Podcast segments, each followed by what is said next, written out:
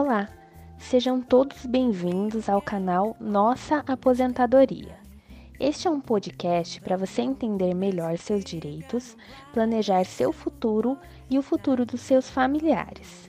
Eu sou a doutora Camila Vasconcelos Domingues Bergman e venho trazer dicas de previdência de forma simples e descomplicada. Você quer saber mais sobre sua aposentadoria?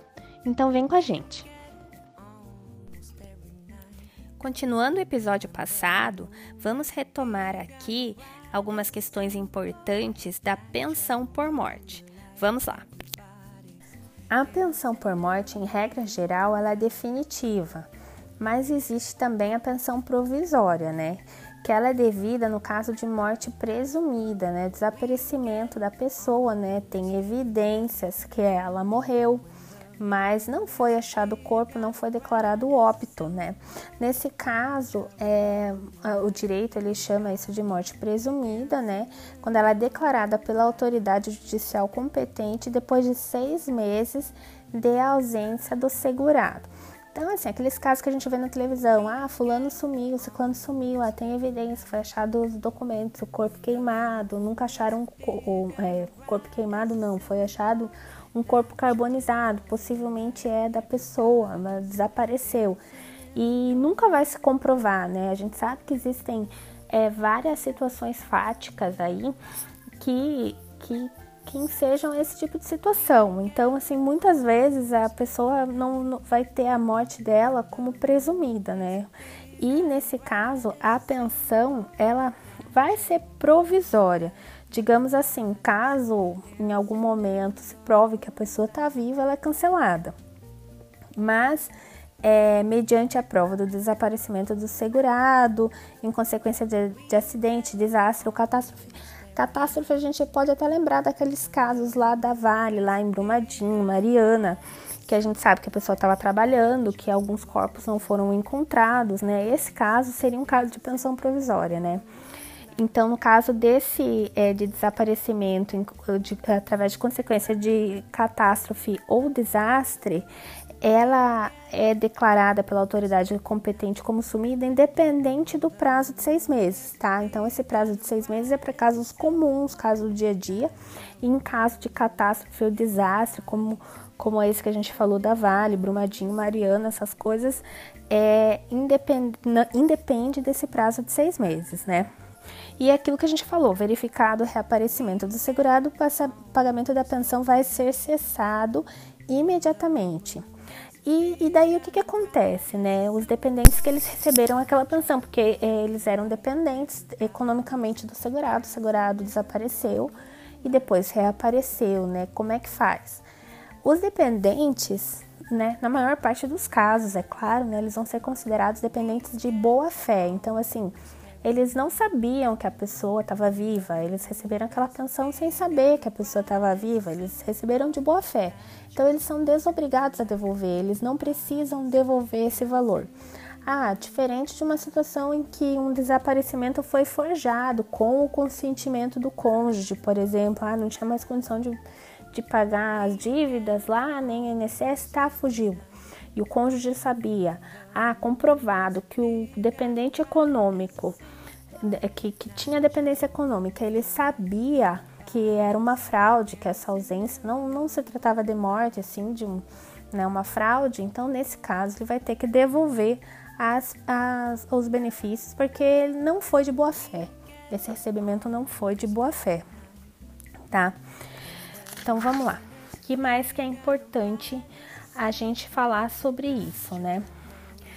A, sobre a renda mensal inicial.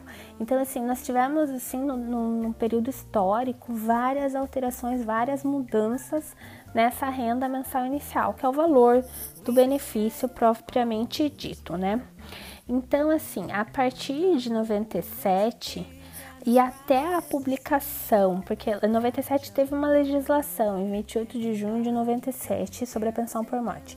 E até a publicação da emenda constitucional 103, é, o valor do benefício é 100% do valor da aposentadoria que o segurado recebia ou naquela que ele teria direito se estivesse aposentado por invalidez na data do óbito, tá? A partir da Emenda Constitucional 103 de 2019, que foi 13 de novembro de 2019, a pensão vai ser equivalente a uma cota familiar de 50% do valor da aposentadoria recebida pelo segurado ou daquela que ele teria direito se fosse aposentado por incapacidade permanente na data do óbito, acrescida de cotas de 10% por dependente até o máximo de 100%. Então, como que fica aí? Isso aí. É, dependentes tem uma viúva e um filho menor de 21 anos. Então, se o óbito ocorreu antes da emenda constitucional 103, após 97 e antes da emenda constitucional 103, como que ficaria? 100% da aposentadoria. Então, se ele receber, recebia uma aposentadoria de dois mil reais, a viúva, o filho menor ficam recebendo esses dois mil reais, o filho fica maior de idade, a viúva continua recebendo esses dois mil reais. Então, não muda, né? Um cálculo relativamente simples de ser é, apurado. E após a emenda constitucional 103, né, 13 de novembro, uma pessoa que faleceu a partir do dia 14 de novembro de 2019. Como que fica a pensão? 50% mais 10% para a viúva, mais 10% para o filho é, menor que 21 anos. Tá, no caso do filho atingir 21 anos, 22 anos faz o filho, como é que, como é que faz, né? Como é que fica aquela cota? Continua 70% ou não? Nesse caso, a cota a parte do dependente, ela simplesmente ela não reverte para o outro dependente. Então, a viúva vai ficar recebendo os 50% mais o 10 dela. Então, vai ficar recebendo os 60% e a cota do filho que era menor na data do óbito e agora não é mais menor de idade, ela não reverte para a viúva, tá? Isso é importante. Então, assim, uma questão também bem curiosa é que na hipótese de existir um dependente inválido ou com deficiência intelectual, mental ou grave, o valor da pensão por morte será equivalente a 100% da aposentadoria recebido pelo segurado ou daquela que ele teria direito se fosse aposentado por incapacidade permanente na data do óbito. Então, o que, que acontece? No caso, é a viúva, ela, a viúva e o filho menor, digamos assim. O filho menor, ele é deficiente, tá? Então, a cota à parte não vai ser os 50% mais 10 mais 10, vai ser 100%. Eles vão receber esse 100% e vão continuar recebendo esse 100%. Enquanto tiver um dependente inválido, a pensão por morte é 100%. Então, digamos que essa invalidez é, não seja uma invalidez intelectual, que seja alguma invalidez ah, tá em coma, né? Tem uma viúva tá em coma e saiu do coma e pode trabalhar. Ou o filho estava em coma, saiu do coma e agora não, não é mais inválido, né? Reverteu essa invalidez. Aí a pensão volta para as cotas, né? Volta para aquela sistemática de cotas. 50 mais 10 por dependente. Enquanto tiver um inválido na família, né? Enquanto esse inválido estiver na família, a cota parte é 100%, ou vão receber 100% da pensão. E uma questão importante também, o segurado especial, que é aquele trabalhador rural, às vezes em regime de economia familiar ou boia fria, né? A pensão vai ser um salário mínimo e se ele estiver contribuindo facultativamente, porque existe uma contribuição facultativa para o segurado especial, tá? Que é uma, uma alíquota que suplementa o salário mínimo. Sempre a aposentadoria, os benefícios do segurado especial é o salário mínimo e tem essa contribuição facultativa. Então, o segurado especial que tiver contribuindo facultativamente para aumentar o benefício, ele será calculado na sistemática anterior. Tem algumas questões curiosas, né, em relação a a essa dependência, né? Essa situação de cônjuge, né? Principalmente questões envolvendo situações que lá dos anos 90, né? É, logo que começou a fazer efeito a legislação constitucional de 88, né? Então, assim, é, Em 88 teve, teve a Constituição, né, nova Constituição, nossa última Constituição promulgada, e alguns dispositivos da Constituição eles só foram regulamentados lá em 91, que a gente teve a Lei Orgânica da Previdência Social. Então, por isso que 91 é um marco muito importante para algumas questões previdenciárias, como essa questão que a gente vai tratar aqui, né, da, da, de companheiro e cônjuge do sexo masculino.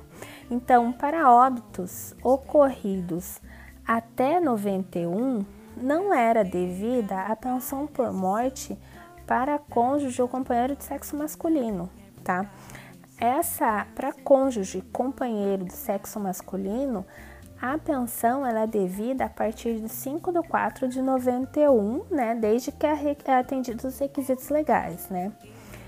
É, anteriormente a essa data, é devida desde que seja comprovado a invalidez do marido. Então, quer dizer, o cônjuge, o companheiro de sexo masculino, ele não, não tinha direito de receber a pensão da mulher. Olha que interessante, né? E ele só tinha direito de receber essa pensão se ele era inválido. Aqui também é importante a gente destacar, né, um julgamento do STF, né, que fala que o óbito da segurada em data anterior ao advento da Constituição Federal de 88 não afasta o direito à pensão por morte do seu cônjuge varão. Então, o que, que, o que, que a gente chega à conclusão com isso? Que no INSS, por conta da legislação não permitir, só era devido pensão para cônjuge de sexo masculino antes de 91 se ele fosse inválido. Se ele pudesse trabalhar, ele não, não tinha direito à pensão da esposa. Mas a justiça permitia o receber. Não permitia, né? Tem esse julgamento do STF que é um precedente para o recebimento da pensão. Outra questão importante, né, é, que faz referência a esse mesmo período, né, a publicação da, da regulamentação da, da Constituição Federal, né, que é a Lei Orgânica da Previdência Social. É, por força de decisão judicial, né, de uma ação civil pública do ano 2000, foi garantido o direito do companheiro ou da companheira do mesmo sexo para óbitos ocorridos a partir de 5 de 4 de 91, desde que atendidas todas as, con as condições para reconhecimento do benefício, né, que seria a qualidade segurada, a dependência econômica. Então, quer dizer, a partir de 5 de 4 de 91, o cônjuge, o companheiro, o companheiro do mesmo sexo, por decisão judicial, tem direito ao recebimento da pensão por morte. Eu espero que vocês tenham gostado do episódio de hoje. O assunto pensão por morte, ele é muito rico e gera muitas dúvidas nos segurados, principalmente nos dependentes, né? Nos próximos episódios nós vamos continuar abordando esse assunto. Eu conto com a companhia de vocês. Até lá.